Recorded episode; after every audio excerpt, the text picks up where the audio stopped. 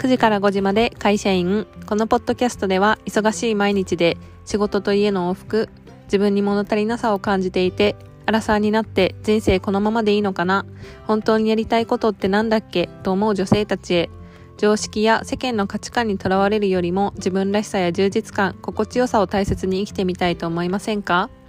あなたにはあなただけの魅力やパワーがたくさんあります。その力を最大限に開花させて活かせるように。都内在住メーカー営業9時から5時まで会社員のエミリーが自分を知り認めることで理想のゴールを見つけるチップスを発信していきます。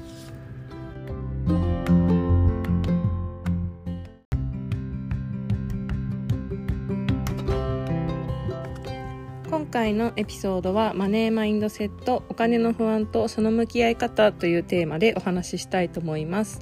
まずはじめにちょっと質問なんですけれどもあのーお金の不安ってありますか？ちょっと考えてみてほしいんですけど私はお金の不安めちゃくちゃあります。実を言うと今もあります。だけどあの今回のテーマはですね最近あのえっと、同じライフコーチとして活動しているあかねさんと一緒にインスタライブをやったんですけどそのあの音声としてもう一度まとめを伝えたいなと思ったことがあったのであのすごくお金に対してあのあかねさんにですねインタビューをしながらその不安との乗り越え方とかキャリアの実現の仕方っていうテーマでお話をした時にあの私としてはすごくこう学びのある内容っていうことでお話をすることができたので今回ちょっと改めてポッドドキャストでもあかねさんとお話しした内容とあかねさんに教えてもらったマネーマインドセットっていうことをちょっと一緒にお伝えしたいなと思ってこのエピソードを撮りました。であのまずはじめにあかねさんどんな方なのかというと前もですね過去のエピソードでインスタライブのその録音をしたんですけどその、えっと、ライフコーチのあかねさんになります。であのあかねさんはですねセルフメイドな人生のナビゲーターっていうことであのすごくエネルギッシュな方でですねあの私とあの、まあ、余談なんですけど私と同い年でであの離離婚経験もあってあの今お子さんがいてシングルマザーっていうことで過去はあの営業さん同じ私と一緒の営業さんっていうことであのバリバリお仕事をしてた方なんですけどあの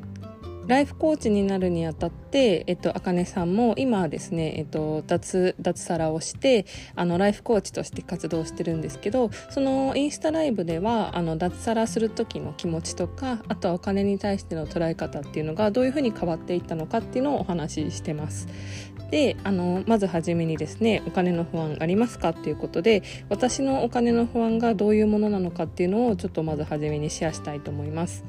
あの私はずっと会社員として働いててあなんかちょっと違うなって思う時があるとかあとは海外にずっと行きたいって小さい頃からというか会社員に社会人になってから思ってたのにずっとこういつか行こうとか何歳になったら行こうとかあとはこの仕事でこういうことができるようになったら行こうっていうふうに考えてたんですよね。でもなんでそういうふうに考えてたっていうとあの自分で何かアクションを起こすっていうよりかは人に何かをしてもらっていけたらいいなみたいな風に思ってたのかなっていうのがあったりあとはやりたいことがあるけど、まあ、その今はそういう貯金とかないしみたいな例えば海外に住むってなった時に生活費がないんじゃないかなとか今じゃなくてもいくら貯まったら、えっと、やろうかなみたいな気持ちでいつも先延ばし先延ばしっていう形でお金があったらやろうみたいな風に考えてたっていうのもあります。で、えっと、そういった不安はあるのにじゃあ、えっと、それに対して具体的なアクションを取っていたかというとそうではなくてなんとなくいくら必要なのかとかも考えたことなかったしその新しいことに踏み出すっていうことに対して怖さとか不安があったのでなんかお金を言い訳にしてたのかなっていうふうに今思い返すと思いました。で、えっと、そんな新しいステップに踏み出す時に私がいつも言い訳にしてたのはお金っていうことだったんですけどそんな時に私がいつも思ってたのはやっぱりお金がないからできないとかこの仕事もし夢があってこういうことをやるとしたら、えっと、その仕事は今よりもそのお金がもらえないかもしれないからもしかしたらできないとかまたは親からもその仕事よりも安定してる会社員の営業のメーカーの営業の仕事の方がお金がもらえるから辞めない方がいいんじゃないみたいな言葉であ私もそう思うかもみたいなわざわざその危ない道を通ってお金がもらえない安定してない道を選ぶよりも安定してるその会社員としての生活っていうのを捨てる方が怖いなっていうふうに思ってたっていうのが私のお金の不安です。でじゃあその行動の動機をお金にしてたんですけどあの脱サラ経験者元会社員のあかねさんに聞いたことなんですけどあかねさんがこういうふうに考えてみるといいんじゃないかっていうお金とかキャリアの不安とその向き合い方っていうのを3つですね教えてくれたのでそれをちょっとまず1つずつ紹介していきたいと思います。であの1つ目はどう生きたいかっていうことにフォーカスするっていうことなんですけど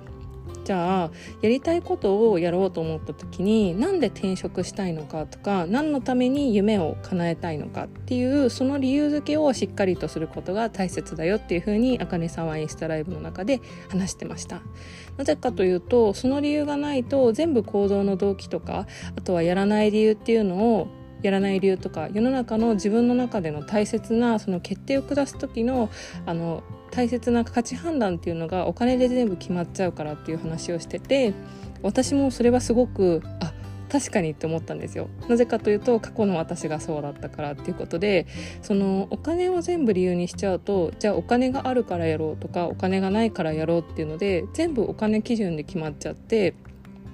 その自分がどうしてやりたいのかとか何のために叶えるのかっていう大切なその自分の中での意味付けっていうのが全部お金で決められちゃうからそのモチベーションをキープするのもお金に左右されちゃうなってあの聞いてて思ったんですね。でじゃあその貯金があるからやるじゃあ貯金がなくなったらやらないのかっていう風な形で左右されてしまうということであのやるかやらないかの動機っていうのをお金で決めないっていうことがすごく大切だよっていうのをあかねさんは話してました。で2つ目はお金の気持ちになるっていうことでこれすごく面白くないですか？お金の気持ちになるってどういうことなのって多分思う人いると思うんですけどその私もこれすごい納得したんですよ。でなぜかというとあのお金はエネルギーだよっていうのを教えてくれてで最近私もお金ってエネルギーだなって感じることがすごく多かったんですよ。でお金はその何か自分のその人生において自分の可能性を広げるものであってその選択肢を作ってくれるものであるからお金をただの紙っていう風に捉えるんじゃなくて自分の未来とかそういうこう自分のあの今あるエネルギーっていうものにものとして捉えてみたらどうかっていう話をしてました。でお金の気持ちになってどんなお金が自分がお金だったらどんな人に使ってほしいんだろうっていうふうに考えてほしいって言ってたんですね。で例えばすごくお金くださいくださいって必死になってくれる人にお金がそのこの人のもとに行こうって思うかなって思ったらそうじゃないよねっていう話をしててあのお金来てくれてありがとうあなたのおかげですごく幸せな気持ちになってるよっていうふうにあのそういう気持ちで使ってくれるあとはそういう気持ちで感謝してくれるっていうそういう風に使ってくれる人とどっちに来るかっていうとやっぱりお金はエネルギーだからいいエネルギーのある人のもとにお金は来るよっていうことを言っててそのちょっとスピリチュアル的な話にも聞こえるんですけど私はこれは理にかなってるなって思うのはなぜかというとそのないないで、えーと、お金を使っていくと多分どんどん自分の視野って狭まるんですよ。で常にあのお金がないからっていう基準で考えるとそのお金があったらできるあの行動っていうのもあのお金がないからやらなくなるっていうことで。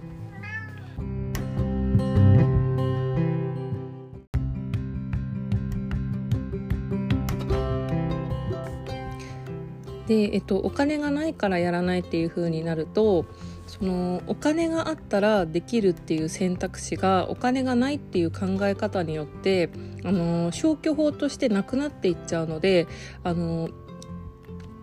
可能性というか確率で考えるとあのある人よりもない人の方が行動の幅が狭まってしまって余計にあのやりたいことができないっていう風になるなと思ったんですね。ということでえっと、お金の気持ちになって可能性を広げるものっていうふうに考えた時にじゃあ、えっと、どういう可能性が自分にはあるんだろうっていうふうにあの選択肢を広げていけるっていうふうな考え方になるっていうのはすごく行動の幅も広がるし今までお金がなくてできないっていうふうに消去してたあの第三の道とかが見えてくるので、えっと、お金の気持ちになるっていうのはあのすごく理にかなってるんじゃないのかなっていうふうに思ってすごくこういいいい考え方だなと思いました。で3つ目はあの具体的に増える方法を探す。であのこれすごく私もあの実体験としてあってあの今ですねやっぱり海外に行きたいなっていうことでいろいろ準備をしてるんですけどあの海外に行きたいっていう風な気持ちがあるのに実際に行動に起こそうと思った時にすごく漠然とした不安があってもう行けないんじゃないかとかなんかすごい苦しい思いをしてなんか勝手にへこんでた時期があってでもそれをこうコーチングを通してあのコーチから言われたことは多分具体的な、えっと、何にいくら必要とかそういうイメージができてないからすごくこう恐怖を感じるじゃないのかっていうことであの今実際にあの海外に行っている人の情報を探してみたりとかあとは海外に行く方法っていうのもたくさんあるからそういう、えっと、選択肢を増やす。あとは月にどのくらいお金が必要で総額いくらあったのあったら大丈夫なのかっていうのを自分の中で目処を立てておくとあのその不安っていうのが消えると思うしその自分がそれに向かって具体的にどうすればいいかっていうあのアクションプランが見えてくるからそういったものを考えるといいんじゃないのかっていう結論に至ってでそのコーチングを受けてからは私はもう本当にクリアになってもう大きな声で今はまだそのお金の不安っていうのはあの完全になくなりきったわけじゃないんですけど自信を持ってあ海外に行ってるなっていう風に最近周りにすごく言えるようになったんですよ。だからあの今どのくらいお金が必要なのかとか現状との差がどのくらい金額としてあるのかとか本当にやりたいことがあるんだったらその差を埋める方法を考えてみるっていうのがあのあかねさんのアドバイスでした。なのでそのお金がなくてできないっていう理由が成立するんだったら逆にあのお金がなくてもできる理由っていうのが成立するよねっていうインスタライブではそういった結論になったので是非ですねどういうふうにどんな具体的なアクションとかあとは実際にもうすでにその自分がやりたいことを叶えてる人っていうのを調べてみてあのどのくらいお金があったらそれができるのかっていう自分で根拠を持つっていうのもすごく大切なそのお金の不安との向き合い方の方法だなっていうふうにあの思ったのでシェアしました。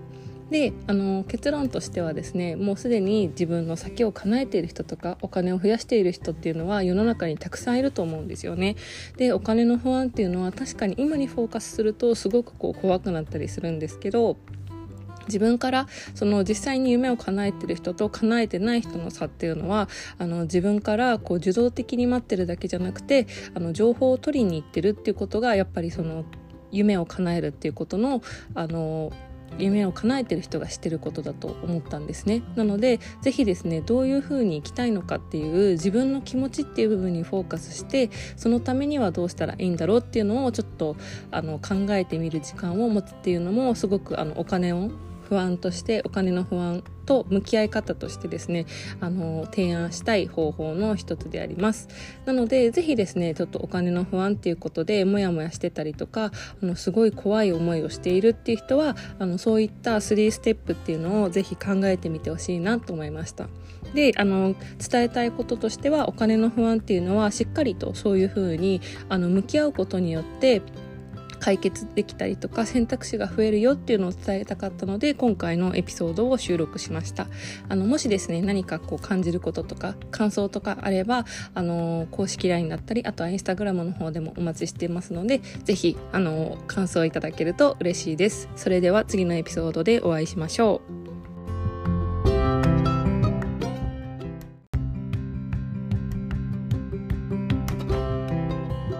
最後までお聞きいただきありがとうございました。もしエピソードが面白いと感じてくれた方は、更新の励みになりますので、ぜひフォロー、レビューお願いします。また、会社員としての悩み、人生の不安やモヤモヤ、エンパワーメント、自分らしく生きるヒントなど、興味がある方は、メインページリンクのインスタグラム